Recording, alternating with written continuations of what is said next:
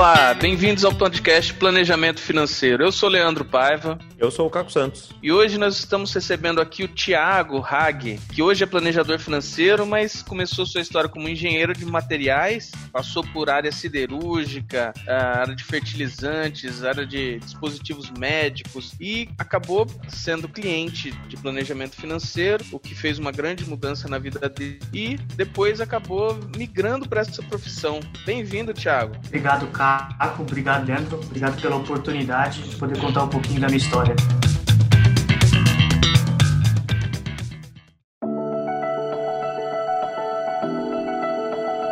É, Leandro, eu acho que dentro dessa trajetória profissional dele tem uma parte de qualidade, né, que da, da trajetória que acho que ele traz muito para o dia a dia também, que vai ser bem interessante dele contar aqui para gente, né, Tiago? Acho que é até uma coisa legal para a gente começar, né? Como é que esse mundo da qualidade entrou na sua vida? Como é que você sente isso sendo importante para você, tanto na sua vida pessoal quanto daí na sua vida com, com os clientes aí de planejamento financeiro? Bom, Caco, qualidade começou até pela profissão, né? acabei é, começando a minha carreira profissional dentro da área da qualidade, né, numa empresa siderúrgica. Consegui fazer essa transmissão, né, fazer essa cópia para minha vida particular e tenho tentado sempre colocar em prática os ensinamentos, então daquilo que eu faço bem e tentando sempre pensar naquilo que eu não estou fazendo bem, como eu vou fazer um caminho diferente. E obviamente é, o que eu tento trazer para o planejamento financeiro é essa visão de que todos nós temos pontos positivos e todos nós temos pontos a melhorar. Não existe sempre, o prisma nunca é único, né? O prisma é multifacetado. Então eu tento sempre levar para os meus clientes a oportunidade de ver as suas fortalezas e pensar naquilo que são oportunidades de melhoria melhoria e de crescimento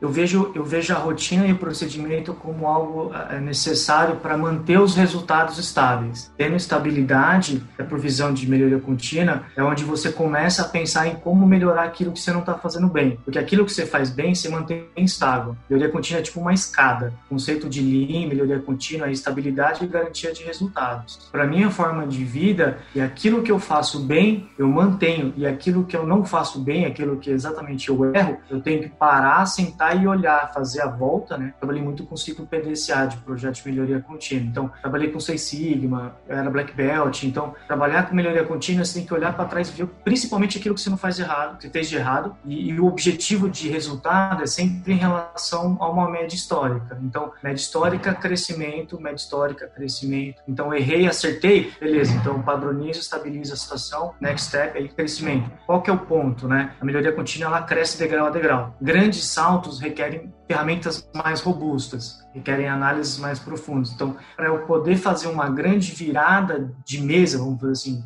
eu teria que fazer uma grande mudança. E minha grande mudança de carreira foi encontrar o meu propósito de vida relacionado a planejamento financeiro e fazer uma escolha de mudança de carreira. Mudar de uma vida de 12 anos no CLT, eu tinha um objetivo de vida profissionalmente quando eu comecei a ser gerente, esse era o meu grande sonho quando eu comecei a trabalhar. Eu cheguei naquele grande sonho e descobri que não era só aquilo, né? Eu, eu via coisas que eu desagradava e aí eu entendi que para eu ser feliz fazendo aquilo que eu gosto, eu tenho que encontrar aquilo que eu me sinta bem, que eu me, que me identifique. Para mim é um valor. Então, ajudar as pessoas é um valor, estudar para mim é um valor. Foi nessa linha que eu fiz a minha grande virada de mesa profissional. Você sabe que a gente fez aquela nossa reunião individual, comecei a ler o, o livro Mindset, né, da, da Carol Dweck. E daí eu vi em você muito aquele mindset de desenvolvimento, né, ela fala lá, mindset de crescimento. E achei interessante isso. Como é, como é que você consegue trazer isso para os teus clientes, cara? Você consegue pegar isso tudo que você usou na, na tua vida profissional, nesse esse teu mindset aqui e levar isso para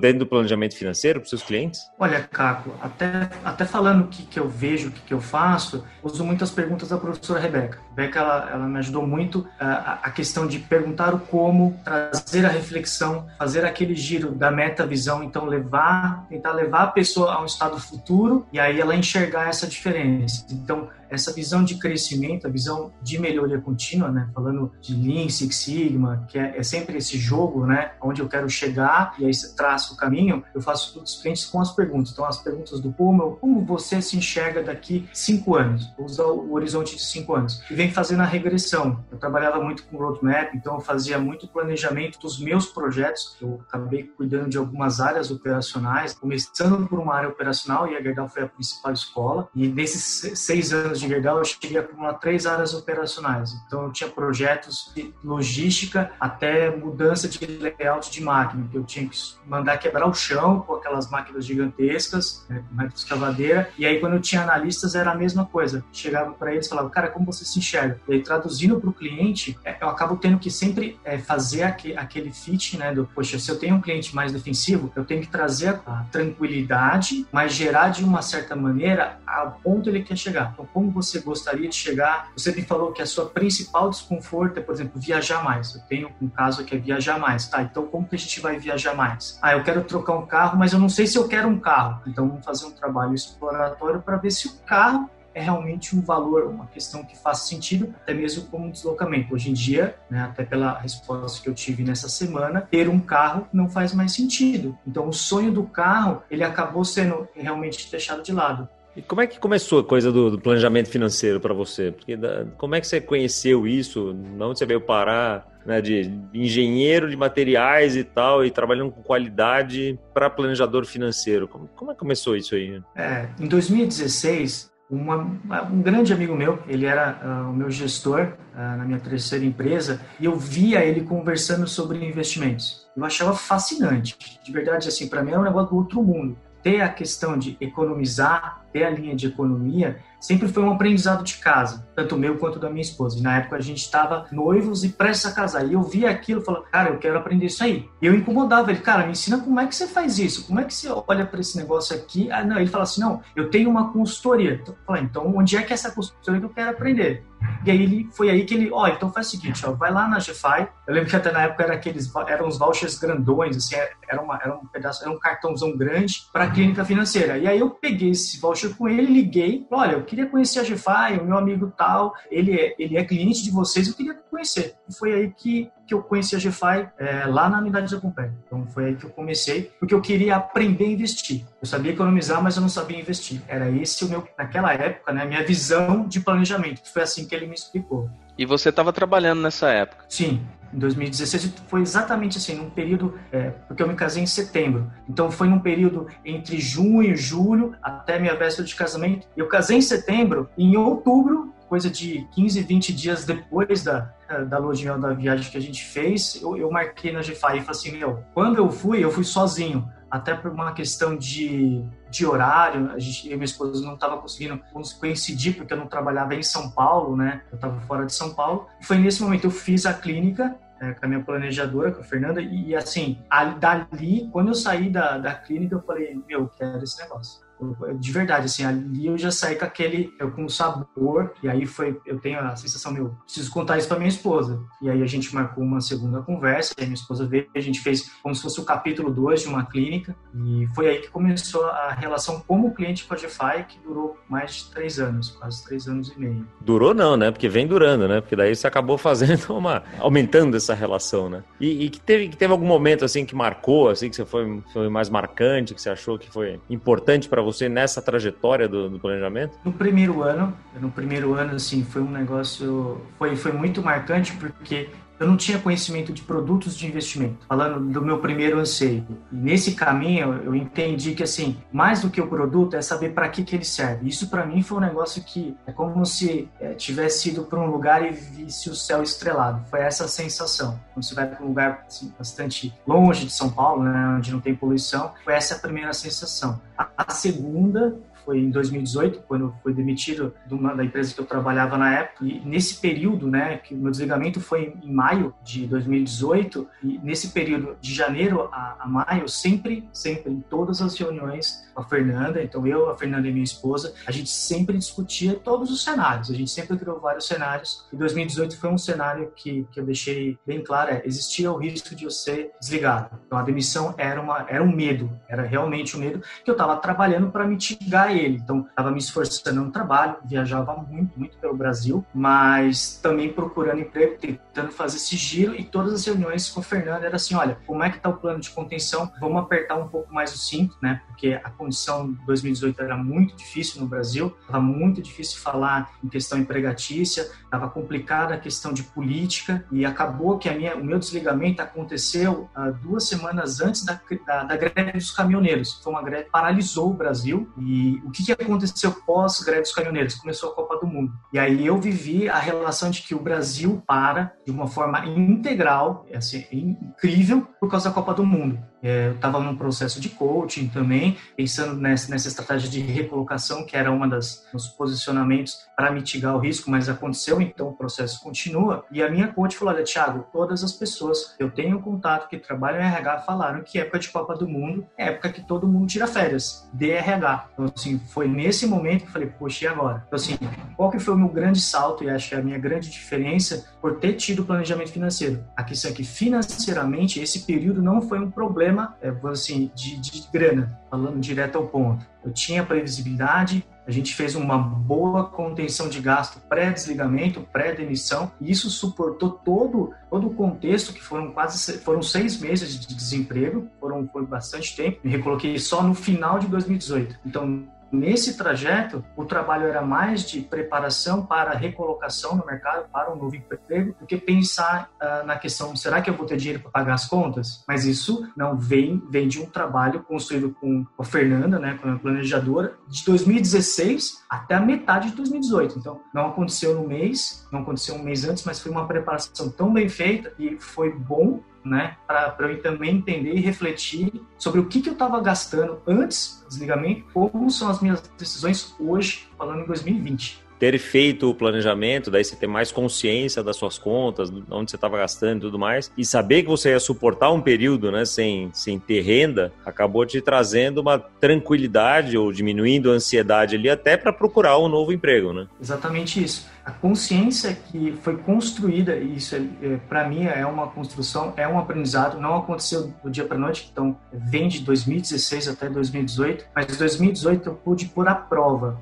testar tudo aquilo que eu tinha aprendido, fazer trocas, e eu acredito muito nisso, nas trocas conscientes. Eu e minha esposa, a gente literalmente a gente se fechou e falou: o que, que a gente vai fazer? Como a gente vai fazer, né? é o que e o como. A gente fez o como muito bem feito, como a gente fez e a gente executou bem. No entanto, até um ponto que assim eu gosto sempre de comentar é que não é pelo fato de ter contenção que não tem esse lazer, né? Não é cortar gastos somente por cortar, tem que cortar com, com inteligência, com consciência. Tanto que a gente viajou nesse período de 2018 e quando eu estava é, um período ainda sem emprego, mas viajou dentro de uma estratégia, pensando aqui, o que é qualidade de vida, o que eu gosto, o que é importante para mim e para minha esposa, aonde que a gente é, entende, traz saúde, traz renovação, a gente é um valor para a gente. Viajar. A gente viajou, sim, viajou mais barato, com certeza mas viajamos, mantivemos o hábito, né? E até uma das questões que, que a Fernanda sempre trouxe, olha, vale a pena cortar? Sim, com certeza, algumas coisas é importante fazer trocas, alguns cortes quando são necessários, mas esse cabe, né? E aí o papel da Fernanda foi fazer o sentido contrário, de, de tentar a suavizar a estrutura mais rígida que eu tinha colocado de contenção de gás. Falou, não, aqui cabe, olha o horizonte, vê como que tá as projeções, então assim, a gente conseguiu viajar, conseguiu manter uma qualidade de vida, um período que normalmente é bastante difícil quando tem uma, uma das partes da família sem emprego, que foi o meu caso. Ou seja, aquele mito que diz que o planejador vai cortar seus gastos é realmente um mito, né? No caso, ela falou para você gastar mais onde era necessário, certo? Exato, exatamente isso. É, eu posso dizer que, até por, por ser planejador, hoje eu posso dizer isso porque eu, eu estive do outro lado e eu ouvi isso da minha planejadora. Isso, para mim, é uma coisa que desmistifica muita coisa, muito do que dizem, olha, só cortar, só cortar. Mas, na verdade, é troque conscientemente, faça as economias necessárias, mas continue vivendo Cristo com qualidade. É, isso o Guilherme, quando esteve aqui, né? O Guilherme, que é o nosso coordenador da GFI, quando ele esteve aqui contando os casos dele, ele fala isso, né? No, naquele episódio, eu vou lembrar o número falar daqui a pouco. Mas ele fala assim: não é para gastar menos, é para gastar mais, né? Vai gastar mais, melhor, naquilo que você, que, que é mais importante para você, né? Que foi justamente o que você falou, né? Entendendo quais são as suas prioridades, você vai gastar com, com mais prazer até, né? Com mais tranquilidade, porque sabe que não está gastando em coisas que são mais fúteis ou fúteis, assim, e cada um vai saber onde, onde o calo aperta, né? Isso que, é, isso que é interessante. Como é que foi com a tua esposa nesse, nesse... A sua esposa é parecida, assim, com você, em termos da disciplina, desse mindset aí de crescimento? Como é que foi o processo para integrá-la no planejamento? Daí ela entrou de cabeça logo de cara ou foi alguma coisa que você foi, né, como você veio primeiro e depois você, você a trouxe? Como é que foi esse processo de incorporando a sua esposa no planejamento? Porque essa é uma questão que muitas vezes a gente se depara, né? Aqui, é, às vezes vem só o marido, às vezes vem só a mulher e o, e o cônjuge tá, ou o companheiro, né, tá, tá, muito, tá muito cético, achando que aquilo não, não, não é para ele ou para ela. Como é que foi isso no seu caso? De verdade, tenho uma feliz lembrança. Foi a sensação do alívio. É, a gente vem de famílias que ter imóvel, imóvel próprio, a sua casa, né? Quem casa quer ter casa. É, uma, é um valor, tanto do lado da minha esposa quanto do meu lado. No entanto, eu, é, durante é, o meu período antes de casamento, eu comprei um apartamento e paguei esse apartamento. Então, passei por todas as dificuldades. Então, de fazer restrições muito drásticas. E logo que a gente casou, minha esposa queria comprar um apartamento e a gente tinha uma diferença. E aí, diferença em questão de valores. Eu não queria apartamento comprado, eu não queria ter uma dívida, um financiamento. Ela tinha uma, uma tradição, algo mais enraizado, cultural dela, né, que vem de família. Qual que é a, a, o ponto, né? É, nós somos, é, em relação a perfis, diametralmente opostos. Então, eu olho muito para o crescimento, ela é muito intuitiva, criatividade sempre aflorada, dá certo, vamos, sabe? Aquela pessoa que você fala, vamos, meu, já tá lá na frente correndo, vamos embora. E quando eu saí da clínica, eu lembro, eu lembro do desenho que a Fernanda fez na lousa e ela dizia assim: olha, se você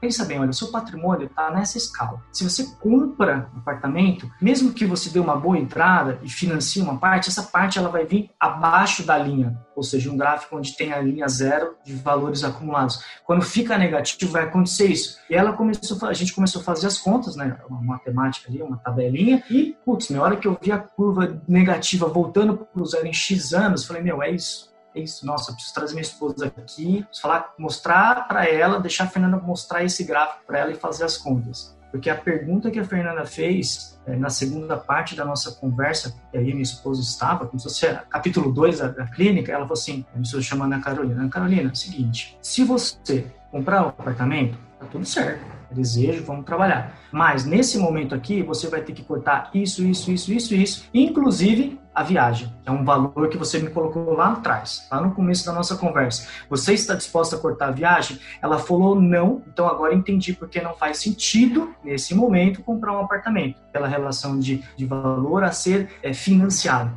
Meu, naquela hora a sensação foi incrível. Para mim, falei, meu, agora começamos juntos. E ali a gente começou um alinhamento de que apartamento financiado naquele momento onde nós estávamos, né, até porque a gente mudou de, de região aqui em São Paulo, não fazia sentido. E ali começou a construção. Hoje, a gente tem muito claro, depois de mais de três anos como cliente, agora pensando em metodologia GFAG, completando quase quatro anos, a gente tem uma organização muito clara. Ela é muito avessa ao controle de gastos. No entanto, eu sou o cara que controla e o que, que a gente faz? Acordos. Ao dia, a gente senta e anota os gastos. Eu tenho as minhas anotações, até porque eu tenho controles, ela tem os controles dela e a gente soma. E aí, nessa soma, é onde dá certo. Eu respeito a forma como ela faz a gestão dela dos gastos, porque no final, né, a conta lá, a linha final no bottom line, somos nós. Né, somos nós, casal.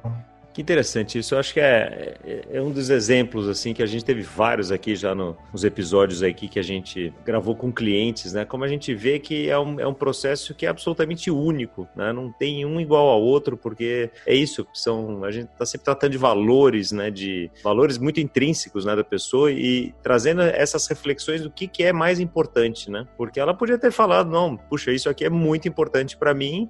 Cara, eu prefiro não viajar e comprar um apartamento e tá tudo certo para o planejador está tudo certo, contanto que tenha feito a reflexão. Né? Eu acho que o que muita gente acaba caindo em armadilhas, né, ao não ter um planejamento, é, é justamente ir fazendo as coisas porque a família, como você falou, né, a família meio que impõe ou acha que isso é importante, cresceu desse jeito, achando que X é importante, Y não é, etc. E não, não parou para pensar, para fazer uma reflexão profunda do que é aquilo para aquela pessoa e de quais os impactos por muitos muitos anos que poderia ter, né? Você poderia ter entrado aí no, no financiamento por muitos anos e logo depois, dois anos depois, né, ter ficado desempregado, que teria talvez ter, ter sido uma, uma situação diferente se você tivesse um financiamento imobiliário, né? Uma preocupação diferente. Então é interessante, né? Acho que o mais importante que fica para mim aqui dessa, dessa sua história é, é uma, algo que a gente vê no nosso dia a dia, né? É a busca da, da reflexão profunda sobre os valores, sobre o que, que é importante, quais as prioridades que cada um tem e que, e que tá tudo certo, né?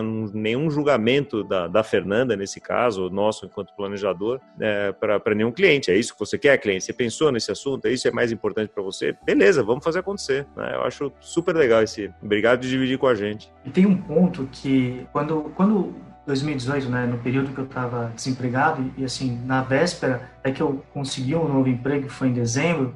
Uma das a gente saiu para comemorar, a gente foi jantar, fazia parte né, até como uma como se fosse um rito de passagem, né? Passei por esse período difícil. Uma das coisas que a gente discutiu, um dos temas que a gente conversou bastante é como foi, né, ter passado esses meses, foram, foram mais de seis meses desempregado, nesse cenário que nós estávamos, né, de ter tido uma organização, um planejamento, um acompanhamento, e aí esse acompanhamento, junto com a Fernanda, era um diferencial, é um diferencial para qualquer pessoa, para qualquer casal, né, pensando no meu caso, né, como exemplo, mas a gente também fez uma reflexão no sentido de, e se fosse diferente. Como seria se tivesse um apartamento? Esse ponto foi um, um realmente é, é, um divisor de águas. Se tivesse um apartamento ou financiamento, uh, o estresse seria muito maior. Talvez tivesse que, por exemplo, escolher qualquer tipo de emprego em qualquer lugar do Brasil para pagar aquela, aquele financiamento, aquela dívida, né, que estava acontecendo de verdade. Assim, eu tenho bastante tranquilidade até para falar o que eu gosto, o que eu sinto, o que eu acredito, porque eu vivi muito do que eu falo, falando de financiamento, falando de desemprego, que eu tenho, se eu acredito naquilo, acho que a mensagem é o que as pessoas podem, com sabedoria, não errar e aprender com o meu erro, ou aprender com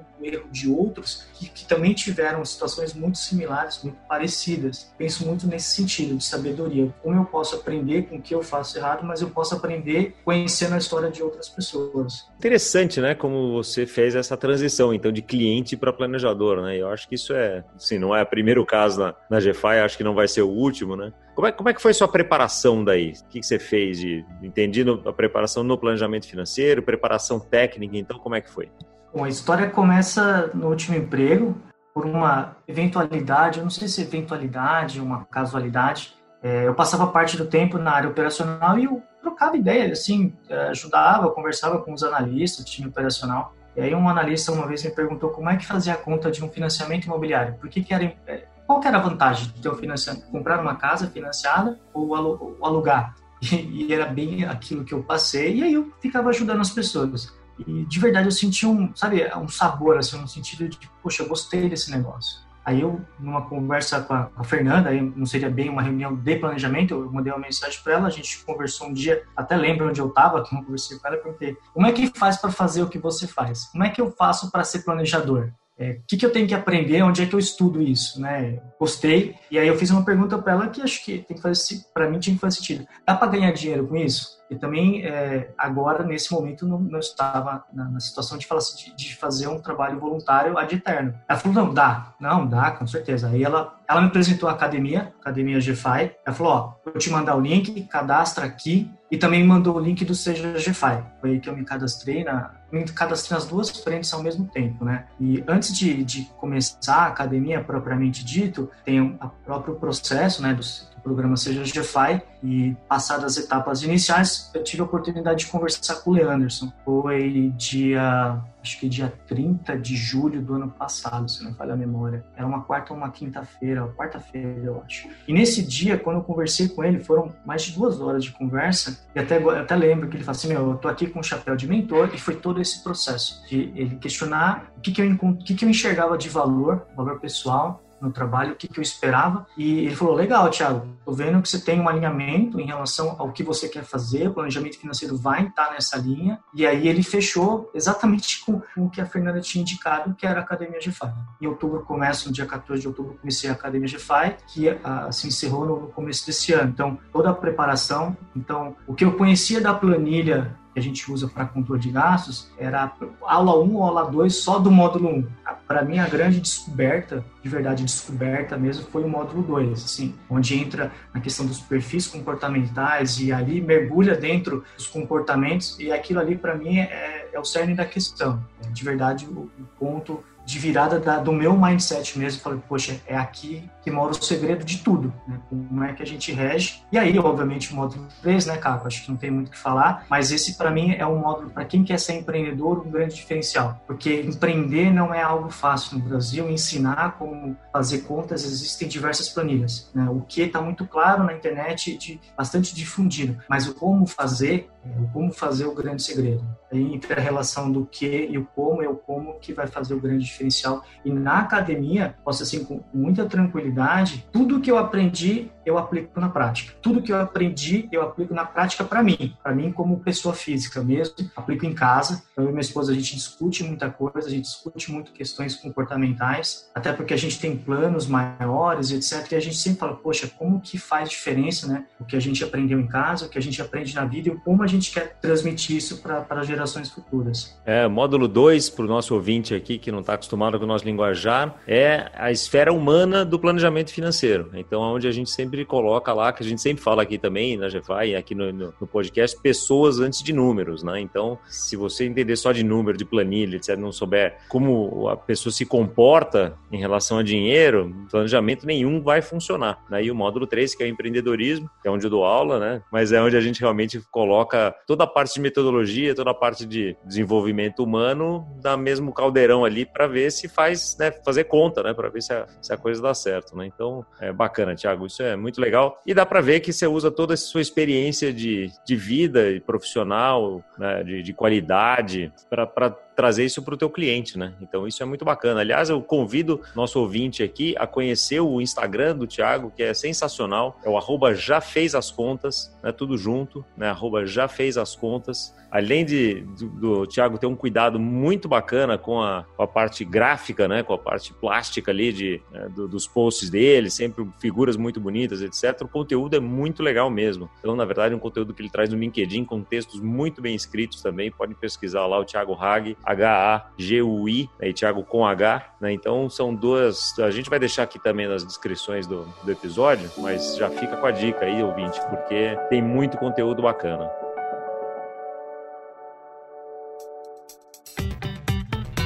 Muito bom, gente. E, Thiago, são sempre quando a gente sempre faz aqui no, no planejamento financeiro, a gente pede uma dica de livro, uma dica de filme, de série. O que, que você recomenda aqui para o nosso ouvinte? Bom, ouvinte, eu vou utilizar um livro antigo, é um livro do professor Cortella. É, foi um presente que eu ganhei no meu primeiro emprego e é um livro que eu já li ele quatro vezes, chama Qual a Tua Obra. É um livro pequenininho, deve ter em torno de umas 80 páginas, mas a principal mensagem dele é que o legado ele tem sempre estar relacionado ao propósito. Então, todo o caminho que, que você fez de trajetória até esse ponto, ele está relacionado ao propósito. Os propósitos mudam e tem que mudar sempre, porque a mutação ela é necessária para a gente se adaptar a novos cenários. Então, eu entendo que a principal mensagem é qual o seu propósito de vida. Eu estou buscando o meu propósito de vida numa mudança é, de carreira que está relacionado a um valor e isso é que eu gostaria de transmitir é, para todo, para todos, né, para você ouvinte, é, essa mensagem. Isso aí, Thiago. Obrigado por ter participado aqui com a gente, dividido a sua história aí com os nossos ouvintes. E você, ouvinte, compartilhe esse episódio com seus amigos que estão pensando aí em mudar de carreira também, ou até aquele que está desempregado por um momento difícil, né? Você viu como que o Thiago conseguiu uh, se, se manter bem nesse período de desemprego, justamente porque tinha um planejamento, né? Tinha uma, uh, um colchão ali para aliviar esse momento tão ruim. E a gente espera vocês aí na próxima semana também para mais um episódio. Não esqueça de assinar o canal e um abraço até semana que vem. Até a próxima.